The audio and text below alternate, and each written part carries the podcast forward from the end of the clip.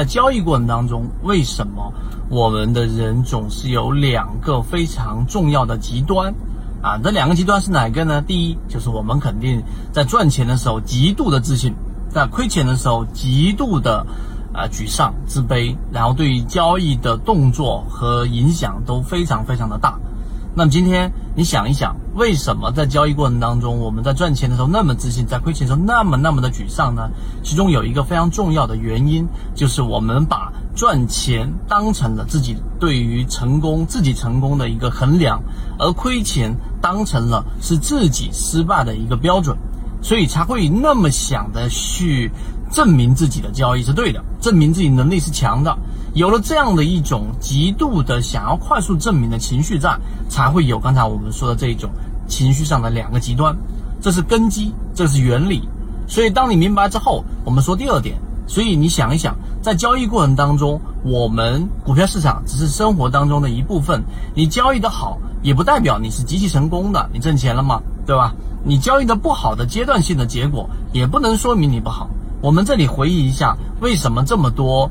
很智商高的人，很有成就的人，总是做不好股票。你看牛顿，对吧？这么伟大的这一个啊物理学家、科学家，为什么就是没办法把这一个股票给做好，甚至于导致了巨大的亏损？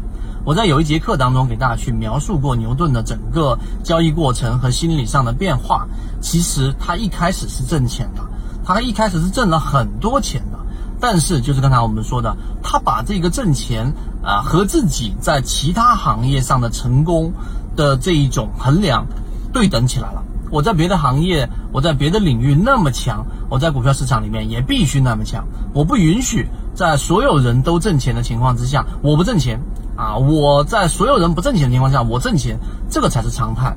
这看起来很简单，但实际上呢，你要理解了这一个根基之后，你才有办法去克服这一种极度的自信和极度的不自信。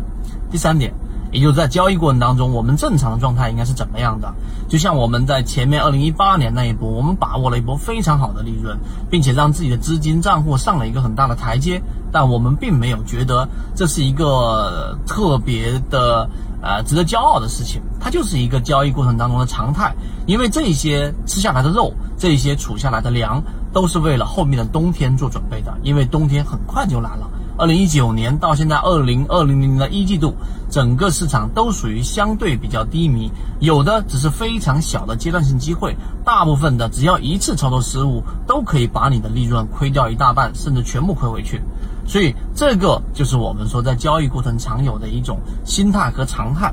最近挺多股友私聊问道，怎么找不到你了？泽西船长如何跟你系统学习？如何加入圈子？怎么系统学习你的完整版专栏视频？我提醒一下，我现在用的是 MACD 七一二，就是平时你们和家人聊天的软件上就能找到我了。